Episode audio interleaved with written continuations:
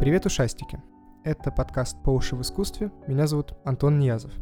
Здесь мы будем разговаривать об искусстве, которое так или иначе нас всех окружает. К сожалению, мой хомяк задолбался слушать мои нудные разговоры о высоком и перестал со мной разговаривать. Но сублимируя этот негативный опыт, сегодня мы будем говорить об Эрике Сати, первом селебрити в мире высокой музыки, а также первооткрывателем новаторского жанра фоновой музыки. Так что берите чай или винишко и погнали.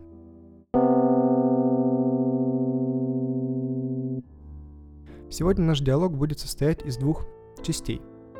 А, в первой части я не буду рассказывать биографию Сати, которую вы и так можете прочитать в Википедии, но расскажу о замечательной книге, которую написала Мэри Дэвис, которая так и называется «Эрик Сати», во втором блоке нашего диалога мы поговорим с вами о той музыке, которую вы сейчас слышите на фоне. Итак, давайте перейдем к книжке.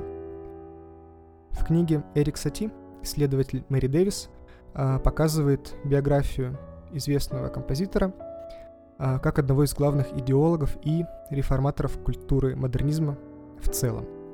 А, и с ее легкой руки Эрик Сати представляется нам не только гениальнейшим композитором. Но и Дэнди, который первый в истории человечества задумался о том, что такое личный бренд, и культивировал это в своем творчестве и биографии.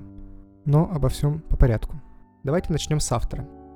Мэри Дэвис по роду деятельности не только историк музыки, но и историк моды. И поэтому разбирает биографию композитора она из этой точки зрения. А автор рассматривает биографию Э, специально сравнивая его художественный дар с публичным образом, который стал такой некоторой декорацией его творческой деятельности. Э, немножко подцитирую. На фоне э, ярких изменений в гардеробе и публичном имидже творческое наследие Сати обретает новые перспективы. Когда культура звезд и селебрити, столь естественная для нас сегодня, только зарождалась, Эрик Сати уже ясно понимал, как ценно и важно быть уникальным, а значит легко узнаваемым. Быть не как все. Одежда помогала ему в этом и, без сомнения, играла значительную роль в визуальном представлении прорывов его в искусстве. Две главы в книге так и называются, как будто автор встречает композитора по одежке – «Вельветовый джентльмен» и «В смокинге». Вельветовым джентльменом его прозвали за то, что половину наследства он потратил на одинаковые коричневые костюмы и половину своей жизни проходил именно в них – а, Сати представляется нам неким Дэнди, который а, при этом делает прекрасную музыку. Но чтобы понять книгу целиком, недостаточно просто интересоваться жизнью композитора или его музыкой. Книга, на самом деле, изобилует некоторой а, музыковедческой лексикой, и я даже специально процитирую. Может быть, кого-то это отпугнет, но если вы захотите, это, эти эпизоды можно просто пролистывать. А, цитата. Подвижная модальная мелодия, записанная без разделения на такты, напоминает григорианский хорал, а медленное параллельное гармоническое движение в басу – самую раннюю форму полифонии – органум. Этот эффект, кстати, усиливает чередованием фактур и динамикой, а с драматическими переходами от пианиссимо к фортиссимо в конце каждой фразы.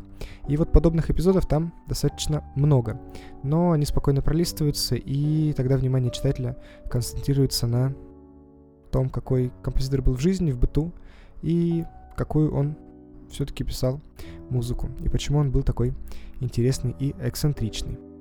Книга хоть и кажется написанной для специалистов, но на самом деле она может быть интересна и широкому кругу читателей, тем, кто интересуется современным искусством, культурой и актуальной европейской мыслью о них. Но сейчас давайте все-таки поговорим немножко о музыке.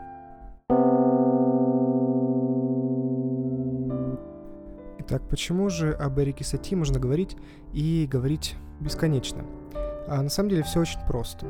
Он первый в истории академической музыки создал то, что называют теперь фоновая или меблировочная музыка. Это та музыка, которая может звучать в принципе э, в любом месте, при любом количестве гостей и создавать просто настроение. А, то есть по факту это музыка для фона и для такого приятного прослушивания. Она не требует никакой большой концентрации, в отличие, там, например, от опер Вагнера или симфоний Бетховена, или, не дай бог, Малера. И просто красивая. Это такие ненавязчивые мелодии, которые повторяются сотни и сотни раз, без малейшего изменения и перерыва. Могут звучать в магазине, в салоне, а, во время приема гостей. И а, эта музыка опередила себя на пол века вперед. Потому что развиваться она начала примерно с 60-х годов, когда появился минимализм. А сейчас в этом направлении движутся такие композиторы, как Людовик Эйнауди или Макс Рихтер. Но Эрик Сати это сделал на сто лет раньше. На фоне у нас, кстати, звучит одна из трех гимнопедий Эрика Сати. А, он это написал в 1888 году, а в конце 19 века, и буквально предопределил дальнейшее развитие не только своего творчества, но и творчества огромного количества других композиторов. А на этом мой диалог об Эрике Сати подходит к концу. Услышимся в скором времени. Пишите комментарии и рассказывайте о том, что же вам интересно в искусстве.